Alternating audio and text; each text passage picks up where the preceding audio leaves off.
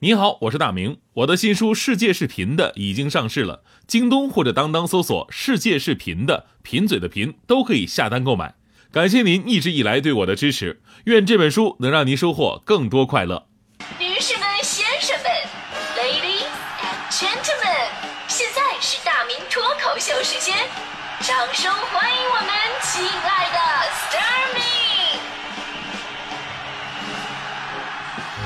好，欢迎各位来到今天的大明脱口秀，我是大明。呃，今天呢，我们说的是你的被催生活啊。一般啊，就是被别人催呢，首先我们首先要反省一下自己，对吧？你您可能是一个拖延症患者，就不拖到最后一刻，绝不罢休那种。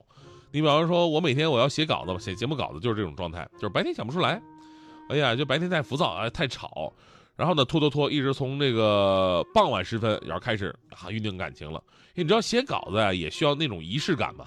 首先，这个嗑点瓜子儿啊，吃个猪爪子呀，三个蛋黄派，喝两杯酸奶，然后回到房间沐浴更衣，放上我最喜欢的爵士乐，往房间里边喷一点香水泡一壶茉莉花茶，花十分钟来喝茶，然后打开了空白的 Word 文档，闭上眼睛，深吸一口气，感觉灵台空明，心平如镜，然后。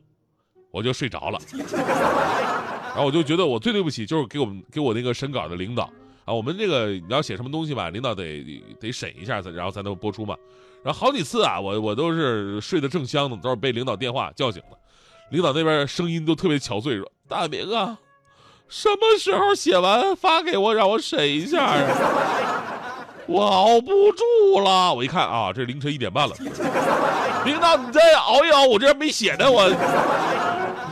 生活当中啊，其实也有很多喜欢拖延的人啊。面对一些比较棘手的问题，就想回避，交给以后去解决。就在他们看来呢，拖延症啊不是一种病态，而是一种非常智慧的生存策略。生活当中遇到很多的问题，只要拖一拖就会自行化解。如果没有化解的话，那是你拖的还不够久。但是我们说，总是有些事情啊，该是你的就是你的，想拖拖不掉。比方说找对象吧。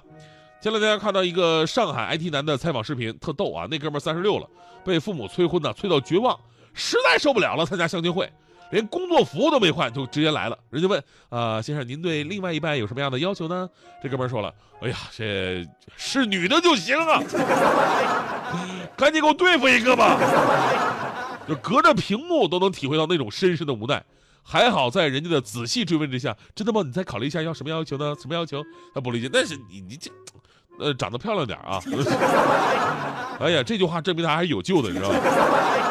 所以呢，有的时候啊，别怪别人催你，人一拖延就会给自己一个错觉，以为这事儿还真的就不关自己事儿了。我跟你说啊，如果找对象连要求都没有了，说明你已经是拖延症晚期了，知道吗？而拖延症早期症状就是相信自己一定会找一个好的，只是现在没遇到而已。大迪就是这样。大迪同学，你看，眼看三十了吧？啊，被他妈催了多少次了？什么时候找个对象啊？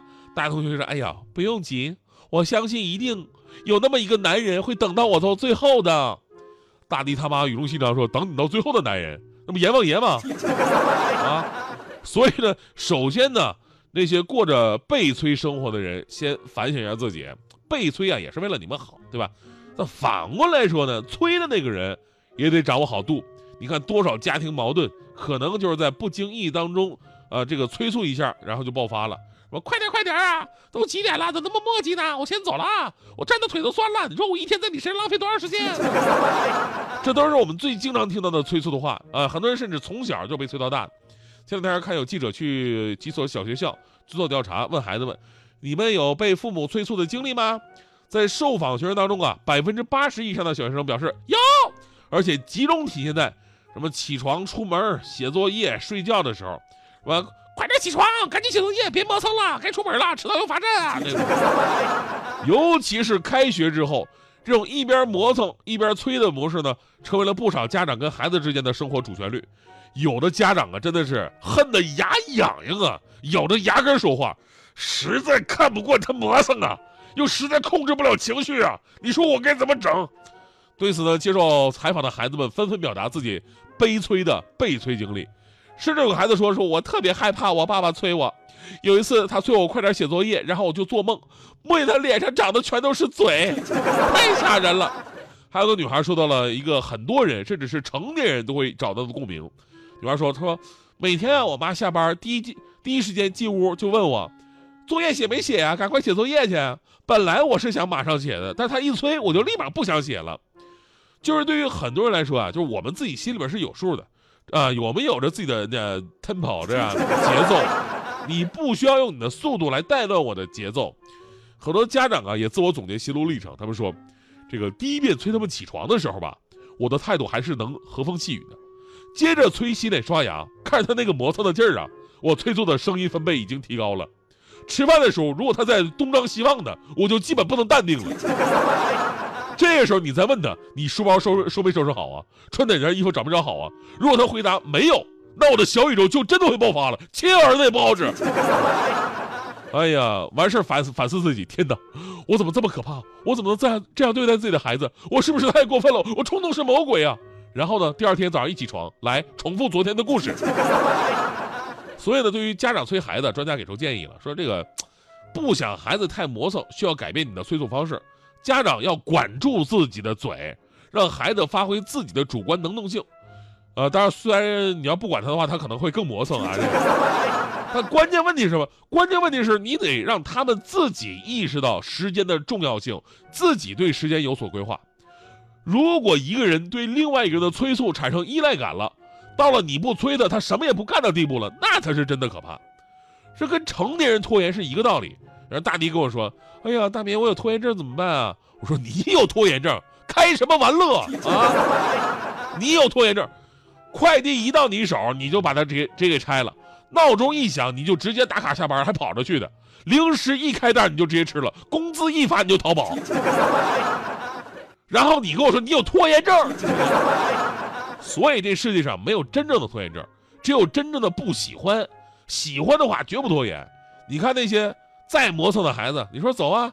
我们逛街给你买玩具去，他五分钟都站门口，然后催你快点快点，都几点了，都磨叽呢啊！我先走了，我站的腿都酸了，我一天在你身上得浪费多长时间？要不说徐强啊，就是一个这个特别的温柔的男人。呃，强嫂平时行动就属于那种特别迟缓的，从说出门到真的出门，可能半天时间已经过去了，但是强哥从来不催他。那天强哥要带强嫂看电影，俩人说看电影去。结果呢？强嫂一直在这屋里边磨叽，化妆什么不出来。但是强哥不催。过了好久，强嫂终于出来了，发现强哥在那悠闲的看报纸呢。强嫂非常感动啊，哎呀，赞美强哥说：“亲爱的，你真好，我弄了那么久，你竟然也没来催我，你是不是都等着急了呢？”强哥说：“着啥急呀？我这不刚看完电影回来吗？” 时间刚刚好，那什么，要不咱们干点别的事儿去呗？山呼四海，起伏不定，无边总是看不到头。我欲乘风，浪迹远方，因为我并不平凡普通。忙忙碌碌，反反复复，那是我的言不由衷。勇敢为你无畏的做白日梦。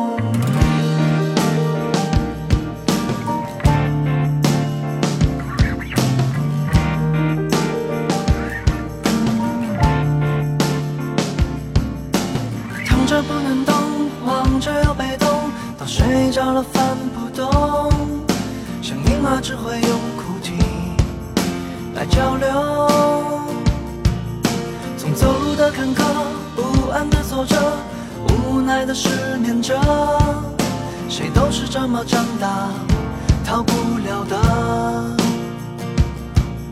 我总是跌倒在离家不远的路口，